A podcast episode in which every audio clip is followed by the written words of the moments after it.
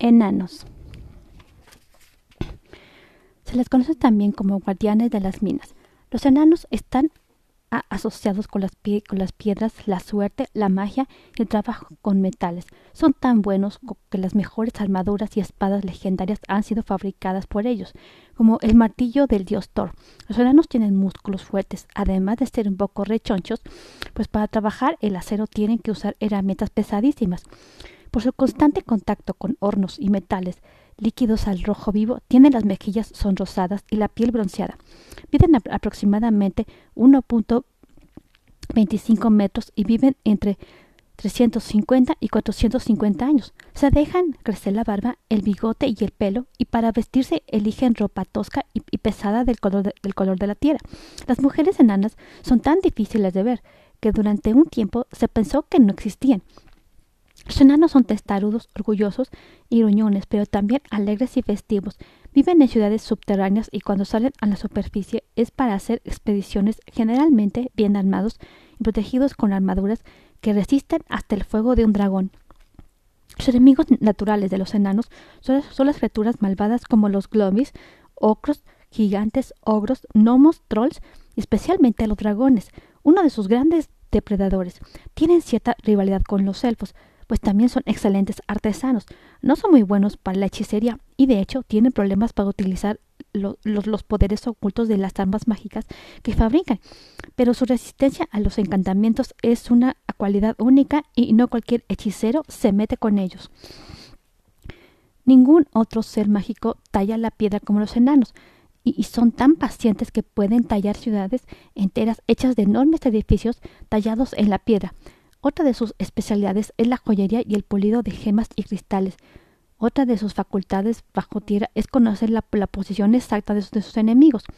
Tan solo por los caminos de aire que, provoca cualquier movimiento o, sintiendo su calor corporal. En la, en la, mitología nórdica, los enanos fueron creados a partir de la carne del gigante glaciar Jim. Algunos mitos dicen que los enanos son seres tan pequeños como los duendes. En la mitología de los Osetios se habla de, uno, de unos enanos tan pequeños y delgados que cuando caminan entre la hierba son invisibles. Poderes. Los enanos no conocen los conjuros mágicos, por lo que su magia se centra en, en otros lugares. Son resistentes a la magia de otros seres y a los encantamientos detectan a sus enemigos por el calor corporal o, los, por los cambios que estos provocan en el aire. Son artesanos hábiles y las espadas que son forjadas por enanos mantienen su filo y sus poderes intactos durante miles de años. La gruta secreta de los enanos. Un hombre rico y avaricioso quería encontrar la, gruta que conducía a los tesoros secretos de los enanos a como diera lugar ya le habían advertido lo peligroso que era buscar pleito con los seres subterráneos de las montañas. Pero al hombre lo único que le importaba era encontrar sus valiosos tesoros. Desde niño sus abuelos le habían contado historias acerca de los enanos y lo, y lo respetaban, pero el tiempo y el dinero lo habían hecho un hombre codicioso y testarudo. Buscó alrededor del mundo, dentro de las cordilleras y montañas, taladró en tantos lugares que otros que, algunos paisajes los dejó como queso gruyer. La obsesión de aquel hombre terminó por, por preocupar a los enanos que protegían la gruta de los tesoros. Así que mandaron llamar a tres de sus guerreros más fuertes para que lo detuvieran a como, diera lugar. Feldin, el martillador, Holdin, el de la armadura indestructible, y Golbat, el audaz, hurgando en una tienda de antigüedades, el hombre había conseguido por fin el, mapa, el mapa para llegar hasta la laguna de los tesoros, decidido a, encontrar a, como diera lugar. La riqueza de los enanos compró máquinas barrenadoras y, contrató a los mejores expertos en demolición para lograr su cometido. Las máquinas comenzaron a taladrar la montaña en donde estaba oculta la gruta secreta, pero Elfir, el martillador, tomó su enorme martillo y destrozó todos los taladros y excavadoras que encontró a su paso. Sin embargo, el hombre ambicioso no se iba a, dar por vencido tan fácilmente y mandó llamar a sus expertos en demoliciones para que pusieran cargas de dinamita alrededor de la montaña. Esta vez fue Olin, el de la armadura indestructible, quien entró en acción. El enano recogió los explosivos que habían colocado uno por uno, sacó un salero de uno de sus bolsillos y se comió las cargas de dinamita como si se tratara de salchichas.